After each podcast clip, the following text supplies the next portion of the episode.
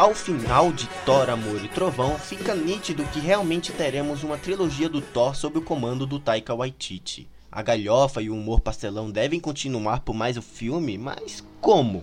O que será que irão abordar em um Thor 5 e quais caminhos eles devem seguir com uma próxima história?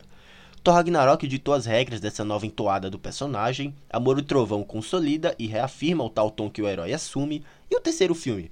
Bom, vem comigo, né? Vamos comentar e discutir as cenas pós-créditos e o próprio final do filme, que parece ter estabelecido certa direção aos fãs do Deus do Trovão. Vamos lá.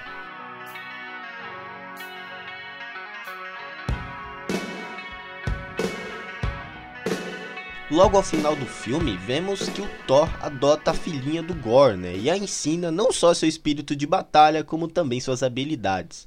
Será que poderemos ser a mesma em um futuro Jovens Vingadores? Enfim, logo mais vemos a primeira cena pós-créditos, onde o Zeus, antes dado como morto, mas agora fica resmungando sobre sua derrota ao Thor, se vê tendo que, que chamar um novo herói, um novo deus, né? Para que, o, para que, ao que parece, possa confrontar e rivalizar com o deus do trovão. Esse herói é o Hércules, interpretado pelo querido Brett Goldstein de Ted Lasso, e já, fica na, e já ficamos na torcida para que o mesmo adentre uma futura equipe dos Novos Vingadores, assim como nos quadrinhos, né? Não fique só no, no aspecto vilão. Por fim, ao final dos créditos, há mais uma, aparição, há mais uma ceninha e a Jane Foster adentra o reino de Valhalla, o céu dos Vikings, o, o céu dos Vikings, né? Com inclusive uma aparição do Rendal, eu não esperava, e que dá a entender que a mesma pode aparecer em breve. O que eu não sei, ainda é incerta essa futura aparição dela. Mas, bom, né? A Marvel é assim, né? Se não, se não aparece o corpo. Se bem que apareceu o corpo da Jane Foster morrendo, mas. É, apareceu aquela poeirinha, né? Mas. Enfim, né?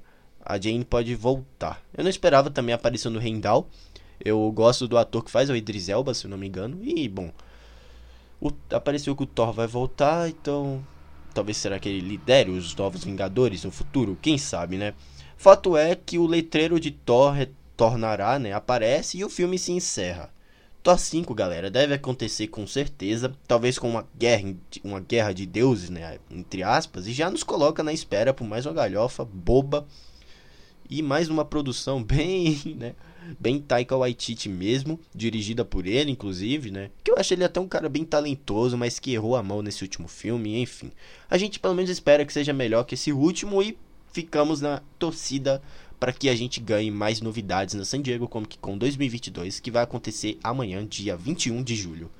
Né? No caso, o painel da Marvel deve acontecer no dia 22. Mas enfim, galera, vou deixando vocês. Dia 23. Vou deixando vocês por aqui, galera. Não esqueça também de nos acompanhar lá na Cashbox, com podcast de games, prêmios do cinema, eventos da cultura pop, reviews exclusivos, assuntos variados. Nos acompanhe lá no Twitter com opiniões de filmes, séries e jogos e até de assuntos da cultura pop que sai durante a semana, né?